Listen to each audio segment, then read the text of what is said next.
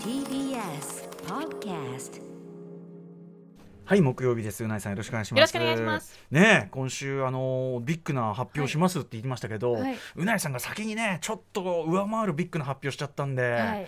困るなっていうことですよね、えー世界の岩本さんからこんなのいただいてます。歌丸さんうないさんこんばんは。こんばんは。えーうないさん今週またマックスニュースがありましたね、えー昨夜のうなぽんゲームズ拝見しましたが改まって何の報告をされるのかと思ったらうなぽんグッズ販売が決定したとのことおめでとうございます。ありがとうございます。ねえーコメントを見るとファンの方々の反応も大きくゲーム業界においてうなぽんもついに有野課長と肩を並べそうな存在になりつつ肩を並べそうな存在になりつつありますねっていうね、いやいやいや、まだ並べたいね。えーもう雲の上ですから。グッズは、えー、と T シャツをまずは予定されているとのことでプリントイメージとして過去の名言珍言を募集するとのことでしたので私もコメントさせていただきましたです。って、えーファンの皆さんの声を見ていますと魔界村人気の高さを改めて感じました、えー。そろそろ帰ってきた魔界村へのチャレンジは避けて通れないのではないですか？無理無理無理 無理。グッズは私も買わせていただきたいと思っております。うないさんもよく着てますがパーカーとかも出してくれたら嬉しいです。嬉しいです。それではこれからももお二人の楽しい放送を末永くよろしくおお願いします。先にこんなこんな大きなニュースを出されたらこれは。そんなそんなももち後の発表がしょぼい。しょぼい。何を言ってしょぼ今日はうん。ビッグニュースが。え我々発表あるじゃないですか。まあまあそうですけど、うん。これまあ昨日の話ですからえ？こんなのこんなのは過去の。いや押せ押せばいいじゃん。このさこのなんかね、はい。グッズ出すんですね。っつったらああそれはいいんですよ。ってまたね。昨日の話ですか。らいいじゃない。グッズでもいいじゃないですか。もうデザインはその珍言名言でいいんですか？そうですね。あの YouTube のうなぽんゲームスというチャンネルやっておりまして、うん、打つぞこの野郎みたいなやつですか？あー、いやー過激ですね。過激ですねって。そう過激だあなたが年がら年中言ってることですよでみんながくれたコメントを見いや私そんなこと絶対言ってないと思う みたいな。そんな過激なこと私言わないよとか言ってるんですけど、うん、見たらやっぱちゃんと言ってるたかもしんないわ。やっぱりそのあれがねゲームやってる時は多少無意識に出てるんですかね乱暴な言葉はやっねぱりこう助けたいとかその世界に入っちゃうんですよね。助けたい。なんかこの世界を救いたいとかそうね。あよ思うとうんやっぱり相手が悪いやつに見えてくるじゃないですか、えー、これ一番危険な発想ですね。ううん。ん、よかれよかれが一番危ないっていうね典型ですよ。だからそれはしょうがないんですよ。世界観に入り込んだ結果出てくるんで、確かにね。あのそうド発展のマスコさんも言ってましたよね。あのバンド活動はバンド活動は俺がいなくてもなんとかなるけど俺がいないとあの村は守れない。そうですよ、うん、言ってましたからね。おっ。しゃる通り。村を守るために レコーディングを伸ばす。そうそうそうそう ねえ。代わりが効かないですからそういうねゲームはね。代わりが。まあそうですね。その世界ではね。その世界ではということです私が救わないといけないからね過激に多少はなっちまうんですけれどもうなぽんグッズじゃあこれはえっと発売は追って追ってですねはいとですかね。皆さんよければば私のツイッターかまたは YouTube チャンネルのコメント欄になんか私の珍言が思ちゃんとい言ったやつね。言ったやつでお願いしますよ。本当にね。あのーそうですね。精査するのも時間かかりますからこれね。ゲームって合法的に飛べるんですよとか。それ本当に言ってるんでしょ？言ってる。みたい。言ってるみたいです。どそれどれを選ぶかはまああれだけど、候補を挙げてくださいってことですもんね。はい。はい、ぜひぜひ。ということで、えー以上重要ニュース終わりということでございます。そして今日の重要ニュース。恥ずかしくて恥ずかしい。もうそんなもうだってもう大きさが違うもん。もう話題の。台本にうん。大きい星印でええ太字ではい。今夜はあのに関する重大発表がありました。そうですね。いやそう。でもな名番組っつってもうなぽんゲームズと比べたらこれはね。何をおっしゃいますか まあでもいろんな人の力を借りてる番組なんでそうなんです。そうだ失礼しました。あんまり卑下すると失礼だこれね、うんえーということで番組始めてからちょっと重大発表したいと思います。アフターシックスジャンクション。After Six Junction. 2月23日木曜日本日天皇誕生日の祝日でございます。時刻は6時4分。ラジオドッキの方もラジコドッキの方もこんばんは。TBS ラジオをキーステーションにお送りしているカルチャーキュレーションプログラムアフターシックスジャンクション通称アトロック。パーソナリティは私ラップグループライムスターのラッパー歌丸です。そして木曜パートナー TBS アナウンサーのうないりさです。そうか祝日だしあとまあだいぶあの寒さが今日はぐっと緩んだのもあって人手が多かったですね。今日はい。10最高温度赤坂で16度現在も13度ありますんで。やった。こおとおとといだねやっぱりね。おとといマックスだったな本当。火曜。寒さ？寒さ。ねえ。思いませんでした？俺今季マックスはおとといだと思ってる。あーまあその土日の暖かさからの急降下ですそうよねそう。寒さだからそのね昨日も言いましたけど、はい。この寒さ暑さっていうのは 相対的なもんだから、うん。やっぱりその前にちょっと一瞬暖かくなったりしたもんのも含めてでもあの雪が降った日とかも含めて俺は一昨日が今季の今季感じた寒さの北風とね。そうです。そう北風が強く吹いてあのさただ寒いだけならいいんだけど風吹いてるとさ入り込んでくんじゃんいろんなとこに当ですね。でその手とかさもうか顔とかももうガードできなくてさ、それでこうなんかすごい腹立ってくるわけじゃん、うん。ああみたいな、ん。何それみたいな。でしかも花粉も飛んでるから。そう。あの冬冬のこれこれひびちゃんが昨日言ってました、はい。冬の悪いとこと春の悪いとこ両方ある今、うん。だからすごいだから一昨日最悪って感じ。風も吹いてて。あの三なんだっけ？三寒四四温？さえっ、と三寒四温。三寒四温がうざいって先週いうやなえさん言ってそれがねすごい私実感しましたこの1週間なんかで雪降りますって言われるとええ。覚悟するし、寒い方にぐーっとまっすぐ進んでるならいいのよね。そっちらその方向におおじゃあ頑張るぞってなるけどインナーもしっかりして、う。ん靴下もしっかりしてとか気合い入れるんですけどなるんだけどやっぱりさあったかあったかいからの寒いあったかい寒いしかもあったかい寒いあったかい寒いがだんだんこうさあのあったかい寒いあったかい寒いでさこうやってこう捨てていくうちにだんだん距離詰められてるみたいなさ、あれがうざいんだよねなんかあの寒いからあったかいはいいじゃないですか戻る時、あったかいの寒いかああったかいあったかいまあ、そうあの待って待って寒い時期の寒いだから寒い時期のあったかいだよねそれはね。そうですね。暑い時期はその涼しくなるのが逆だから、嬉しいか。らまあだから今このタイミングだとあったかい。あったかくなるのはいいけどあったかい。あったかい。はもう本当嫌なんですよ。あれですよ。だからあのぬか喜びってやつだよね、うん。ぬか喜びが一番きついんだよこれは。あー。うん、あのーとあるね。まあもういいやもうずいぶん前の映画だから言っちゃうけど高知戦という素晴らしい韓国映画がありましたね、はい。韓国あの高知戦って本当にすごい大傑作なんで皆さん見ていただきたいんだけどやっぱあの映画何が残酷って一旦やったー戦争終わったー命助かったーやったー。でさっきのまで戦ってたってうわよかったねなんかもう殺し合いとかしたくなかったんだよ。ー、うん。えまだ終わってない。終わってない。これまた失礼いたしましたってドーン。これがやっぱりひどい話なんでここ高知戦本当に素晴らしいんで。私あの映画の中の名演説トップだと思ってるのはこの高知戦のクライマックスで小隊長がするワニワニ小隊のこう鼓舞するこの演説がとにかく映画の中の演説の俺最高峰だと思ってますんでへぜひ高知戦の、はい。まあそんなことでねもう抜かれる。あああ重大発表か。これはない致しかゆしといったところで。ねえ。うん。重大発表。はい。あしろってさ。ということでここで重大発表いたします。2017年から2022年までの5年間この5年間何があったんでしょうか？いろんなことがありました。やっぱりサノスの指パッチンで人が半分消えて5年間。5年間人口が半分だった5年。それにも匹敵するあの5年覚えてますでしょうか？2017年から2022年までの5年間。あの TBS ラジオで放送されていたあの人気番組プレイステーションプレゼンツライムスター歌丸とマイゲームマイライフが本になります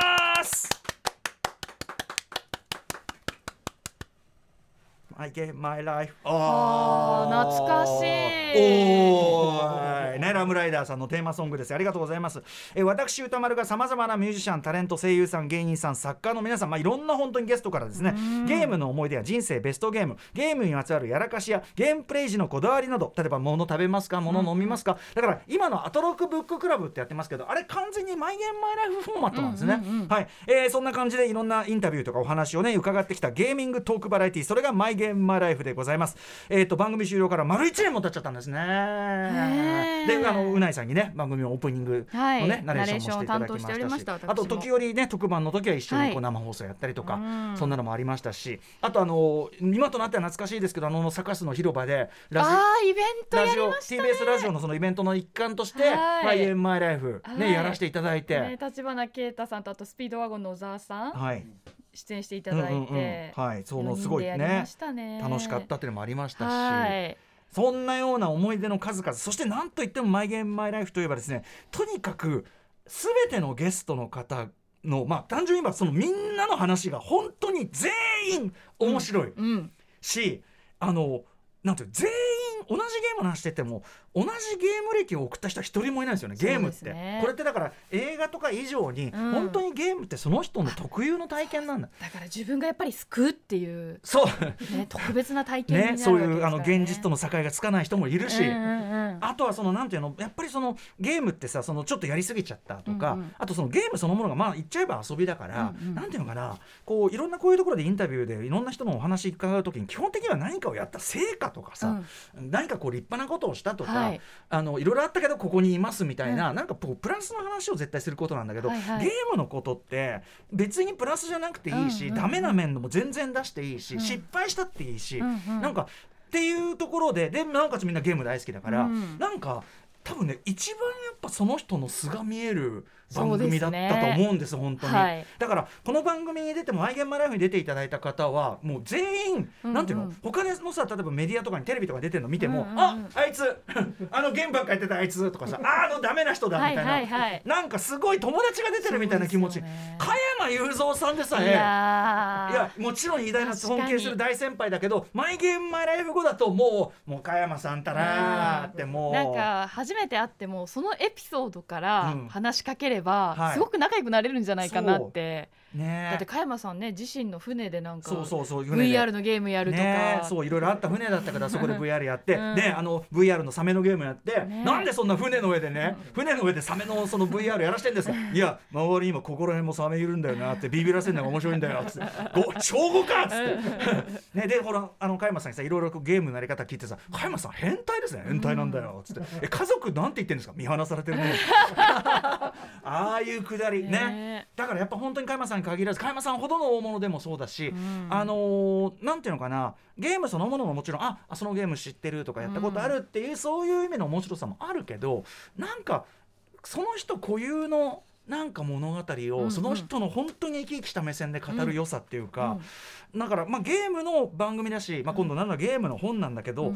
なんかなんつうのかな？に人間参加っていうか、うんうんうんうん。人間みんないいなみたいななんか結構そういう番組になってたのかなと思って僕すごい楽しみな味われながら、うん。皆さんにお会いするのがおわ終わると本当に友達増えた感じっていうか。うん。はいそんな感じであの我々我ながらあれはいい番組だった。あの、うん。であの番組のそのなんていうの？その聞く俺がね俺が優れた聞き手というよりはあのフォーマットがすごいよくできてたよねっていうようなことも含めてね、うんうんうんアトロックブッククラブでもそれをねあの置き換えたりなんかしてるわけですけどまあそんなですね、えー、マイゲームマイラ非常に本当に惜しまれながらというかねファンの方あのそれこそソニーの方たちも全然続けたいと思っていろんな事情があってここにね2年ぐらいはね、はいみたいなことがあってあのち一応番組そのものは終わりましたがこの度めでたく、えっと書籍化決定となりました。僕うん。前からね本に結んのむ向いてるなっていうか、うん。またあの人の話またそうですよね。聞きたいみたいなところがあったんででですねまあなとはいえ総勢127名。うん。みっちり毎回2時間半とか話してもらってるんで。そうですよね、うん、あの全部乗っけるわけにはちょっとね、申し訳ない。本当にこれはでも全いずれは要するにこれが好評なら続刊します、んうん。まず今回はね、えっと14名のトークを、まあ、厳選して文章化いたします、誰のトークが収録されるかは随時この番組の中で発表していきたいと思いますと。で、えーその他ですね、まあ、詳しい逆中まああのねいろいろこうマニアックなゲームが出てきたりするんで結構毎回さお一方一つぐらいは他で出してないゲームの名前出してくれるね。ああそれまだ出てなかったりするとか、はいはい。結構ビッグタイトルもあれば、うんうん。何それってゲームがあったりとか、はいそんなようなまあ逆中であるとか日本のゲーム年表、えーまたマイゲームマイライフ関係者による書き下ろしコラム。そしてあの私自身のゲームヒストリーちょいちょいその中ではね挟み込まれてますけど、うんうん。あのっていうてめえはどういうあれなんだっ確て結構がっつりこの間あのインタビュー取ってきまして、あの FF デドラクエ、うん。えー JRPG 弱者。特に、あと FF やるやる詐欺の件、FF についても、えーだってもうもうさ来るゲスト来るゲストにまさ、ね。FF 進められてはああーやりますやります。ね。やりますやります、ね。詐欺の件、うん。みたいなことについてもあの大いに語ってます。ただ、はい。僕は僕でやっぱりそのなんていうのかなあの僕の独自の本当にゲームライフを真剣に、うん。あのそれぐらい例えばもう一時期ここまでここまでその、うんうん。なんていうかなあのゲームが好きになってこうめめちゃくちゃこうなんていうの？マニアックなっていうとあれですけどね、あのここまで入り込んでたんだみたいな話も、まあ、してますんでぜひちょっとねこちらも楽しみにしていただきたいし、まあ、とにかくあの単行本だけのオリジナルコンテンツも盛りだくさんとなっております。編集構成はこれやはりゲームといえばですね内田名人です。やっぱりあのねうないさんのコンティニューインタビューもう調はいべに調べてやっていただきました。もう本当に信頼しかない、信頼しかない。内田名人、そして雑誌コンティニューチーム。まあまさに品質保証の一冊となっております、えーうないさんも書き下ろしコラム。はい私もコラム書かせていただきますので、何を書いてくれるのかな、うん、何の話？村を守る話ですかそこまでちょっとねあの面白いこと書けてないかもしれない。ちょっと真面目。あ僕書いたの？T あ今もう書きました。あちょっと TBS アナウンサーとしてちょっと真面目に書いちゃったかな。あありがとう。よそ行きの、うん、よそ行きの。いやいやいや楽しみにしてますそれもね、はいというわけでこの本は日本のテレビゲームの歴史をプレイヤー視点から振り返る。これね意外とないんです今までは。いや言ってみれば、あそうの東京の生活史なんていうあの本が出ましたけどこれは今までありそうでなかった日本のコンピューターゲームの生活史。つまりあのゲームの話をしているようでそこから浮かび上がってくるそのある時代代のその人の生活その人の人生みたいな、うん。そういう一冊になると思いますので、うん。とってもねあの面白い本になると思うんですよ。本当にね。はいということでこちら本のタイトルは？はい改めましてライムスター歌丸とマイゲームマイライフ。すいません私の名前とかいいんじゃないですかこれはね。どうなんだろうな。発売は2023年4月13日木曜日。はい。太田出版から税込み2200円で発売です。あのね14名のトークです。かなりこれでもかなり分厚くなる予定です。そうですよね。はい。かなり。でこれが好評ならどんどんどんどん出していきますからね、はい。またね。そしてですねすでにアマゾンアマゾンで予約開始です。はい、あのーマイムスター歌丸とマイゲームマイライフ、マイゲームマイライフでも出るのかな、とにかく検索していただければ、もうですね、予約が開始されてます。えーはい。山山本さこさこさんのね、おなじみの、あのーすごい可愛らしいイラストがもうすでにね、まあ、表紙もね、多分まあ、これは使わないわけにはいかないでしこれはもうとっても可ょう。愛いからぜひぜひね最高ですよね、うん本当ね。えーさらにですね、はい Amazon、えー、.co.jp、Amazon、Amazon 限定で、えっと、ライムスター歌丸とマイゲームライフ限定版というのも発売が決定です。これどういうことかというと、うん Amazon 限定特典として、えー私、えーライムスター歌丸によるスペシャルトーク音声のダウンロードコードがついてくるという。これまだ取ってないんです、私。はいまあ、私最近ねもうあのあれでもねあのアマゾンといえばアマゾンオーディブルの方の,、うんうん。はい、あの宇多丸分室という、ね、新コンテンツも始めまして、まあ、いわゆるこうミニマルトークですね。ミニマルフリートーク、うん。もう今はもう全開なんでね。もうこれも全くのフミニマルフリートーク。どういうことになるのか、まあ、でもねちょっと多少番組に絡んだ内容をちゃんとしようと思います。これに関しては。あのこの本に入りきらなかった。でも番組の中で非常に重要な要素を果たしていたある要素をこの音声の方に込めたいと思ってますので、えーう。うん、楽しみにしていただきたい、でこちらは、えー、と税込み2860円。ね若干お高くはなりますが、うん。えーまあでもこれはこれでこのマイゲームマイライフファンにはちょっと聞き逃せない内容となっているとなると思いますので同じく Amazon で予約できるとなっております。ということで本ですよ。また本がもう僕はやっぱりなんか一定ね期間で本が出ないとちょっと不安になってくる。やっぱり。うん。やっぱほらラジオ本ってさなんていうのそのラジオの番組がどれだけなんか面白いことやってるかのい一つのバロメーターってとこもあるじゃないですか。はい。ね。だから1年に1回ぐらいラジオ本出さないと不安になってくるわけ、うんうんうん。俺は本にする価値もないようなことを。みたいなね。バッチリじゃあもうしっかりいいペースで出版が。マイゲームマイライフなんか127人中14そうです人、ね。こんなに分厚いのにだからまだ全然出せる余地ありますし、うんうん。あとまあねもちろんこれが好評なら番組だっていつか復活するかもしれませんとか、いろんなこともありますんでね、うん。ぜひぜひ皆さんご応援いただければと思います、はいあのマイゲームライフ聞いたことなかった方も本当にあのこれ私がどうこうじゃないです。私じゃなくて本当に皆さんの話がめちゃめちゃ面白いんで、なんかあのテレビで見てて素敵だなとか思っていた、ええあの芸能人も、はい、あ自分と変わんないんだなってこう安心できるだってさ身近に感じられる、最初のゲスト三浦大知君じゃない、うん。うんうんあの三浦大知ですよ、うん。あの大地君がやっぱりそのゲームの話となるとね、うん。でね今までゲームの話は誰にも聞いてもらえなかったっつって、うん。であとその運動神経とダンスとゲームは違うみたいなそんな話とかね、うん。なんかあの大地君でさえそういうとこあるしあとやっぱりねもう大地君に匹敵する天才アーティストといえばやはりウィンズ立花啓太さんですね、この番組におけるスーパースターの一人、うん。ねもうある意味ちょっともう見見る目がもう立花啓太さんって名前を聞いただけで反応が違うじゃないですかね。この番組の。リスナーは。はい。あレクター博士？っつって。ねえそうかね。京都サンドバックスなんてね覚えなくていいチームの名前を覚えてしまったわどうけですよ。やってその仲間を増やすかっていう、ええ。その方法とかもねあそれ使っちゃうんだみたいな。芸 とか。能人それ使っちゃうんだみたいな感じの。まあこうこういうところで、ね、出してやりますよ みたいな。ねあの語り口も最高だしあとやっぱりなんといってもゲームやりすぎてとんでもないことになっちゃった人たち、うん。まあトップクラス級あの廃人という言葉が全然比喩ではなかったあの人だとか、はいはいはい。あとはえっとえグループ解散をそういう理由だって今ここで明言していいんですかっていうあの人であるとか。そんな話もねねきっと入るんじゃないでしょうか。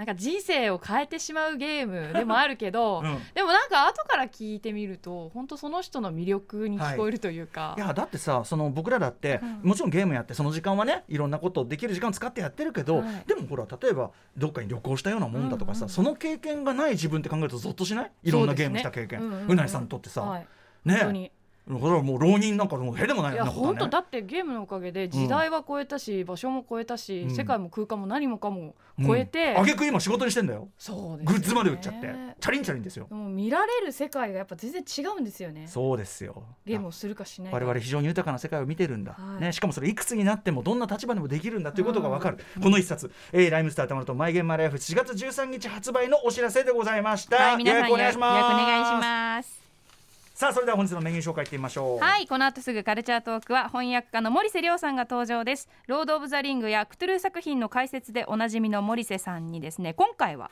6月16日公開の DC 映画ザ・フラッシュにも登場することが発表されたバットマンについて話していただきます。はい、あのこれですね、あの森瀬さんがこの度訳されたですね、えっ、と、はいバットマンゴッサムに至る運命というこれ要するにクトゥルー神話ものなんです実はバットマンにして。なのでえっ、とバットマン他のジャンルとのそのクロスオーバーというのかな、いろんなあのそれこそ時代背景が全然違ったりとか、いろんなジャンルの受け皿として一人マルチバースの先駆け的存在としてのバットマン、受け皿としてのバットマンというお話を森瀬さんに伺いたいと思います。そして C からは日帰りでライブや DJ プレイをお送りする音楽コーナーライブダイレクト今夜のゲストはこの方です。この方たち。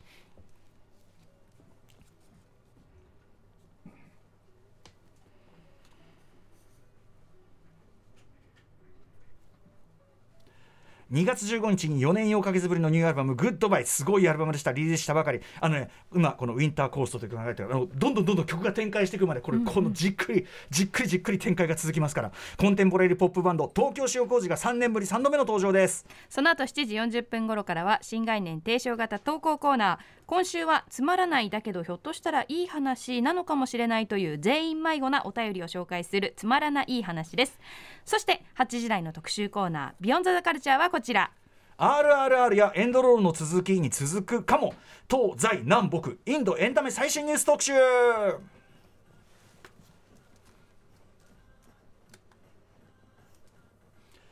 今年のアメリカアカデミー賞で今お聞きのね RRR の劇中歌「ナートゥナートゥが楽曲歌曲賞にノミネートされたほかエンドロールの続きが各所で高評価などインド映画の快進撃まだまだ止まりません、えーということで交流を誇る北インド南インドの映画市場に続いて東インド西インドも勢いを増しているというまあでも本当にインド映画界はあの北南、えー東西全然違うわけですね、えーそれぞれに面白い作品どんどん増えてるということなんですね。はいその他インド映画音楽も活況でさらに映画ガリーボーイのヒットを受けインドヒップホップにも新たな動きが出てきているそうです。ということで、まあ、なかなか我々そのなんか断片的な作品だけでは全体像が日本ではつかみづらいやっぱりインドエンタメ業界最新にして、まあ、広範なトピックをですね映画評論家そしてヒンディーミュージック評論家のバフィー吉川さんにレクチャーしていただきます。番組では皆様からのリアルタイムな感想ツッコミをお待ちしております。メールアドレス歌丸アットマーク tbs.co.jp 歌丸アットマーク tbs.co.jp まで送ってください。また番組ではツイッター LINE インスタグラム稼働しておりますのでぜひ皆さんフォローしてください。それでは「アフターシックスジャンクション」行ってみよう。After Six Junction. はいということで4月13日に発売、えー発表させていただきました「マイ・ゲーム・マイ・ライフ」の書籍でございますが、はあのアマゾンでねもうあの予約が始まってるなんて言いましたけど、あのあっちのね限定版のを僕今見てみたらねまだね、はい。まだお取り扱いしていません、まだできるだけ早急に入荷できるよう努めておりますっていうね、はい。えーこんな感じなんで、まあ、一応今のところはだから通常版は、えー、と予約できますよということみたいですけど、まあ追ってできるでしょうこれもね。そうです。ね。宇多丸さん。のスペシャルトーク付きの音声が良ければちょっとそちらを待っていただくと。まあでもね正直ねスペシャルとまあでもあ違う違う俺がそうだ適当喋るんじゃねえんだ。あの ちゃんとちゃんとマイゲームマイライフに関連した何かをね、うん。すいませんちょっとあのアマゾンオーディブルのその宇多丸分室のはいあのちょっと変な癖がついてしまいましてあのこの間先週撮ったんだね金曜日にね、1時間半ぐらいでしたっけね撮ったみたいなんであのぜひちょっと皆さんまあなんていうかな暇で暇で暇で暇で暇で暇で窒息しそうな人が聞くともっとまずいかもしれないんで えっとはいそういう感じ。ででもちゃんとためになる話もね一応してはいるんですけどね、ちょっと次次からはもうちょっと控えますね。じゃあ今回のだから、ね、28日にね配信になりますんでそれはあの評判聞いて考えようと思いますけどね。うんねえうなぎさんえでも何もうん。なんかこう中身のない私歌丸さんの話聞くだけでも楽しいですよ。何も中身のない歌丸さんの話。歌丸さんの日常話聞いてるだけで楽しいですよ。日常ですらないんですよ。あ日常でもないし何何思ってることでもない何？しえ何？だ何でもないんですよただうろうろしてるだけみたいなそういう話なんですよ。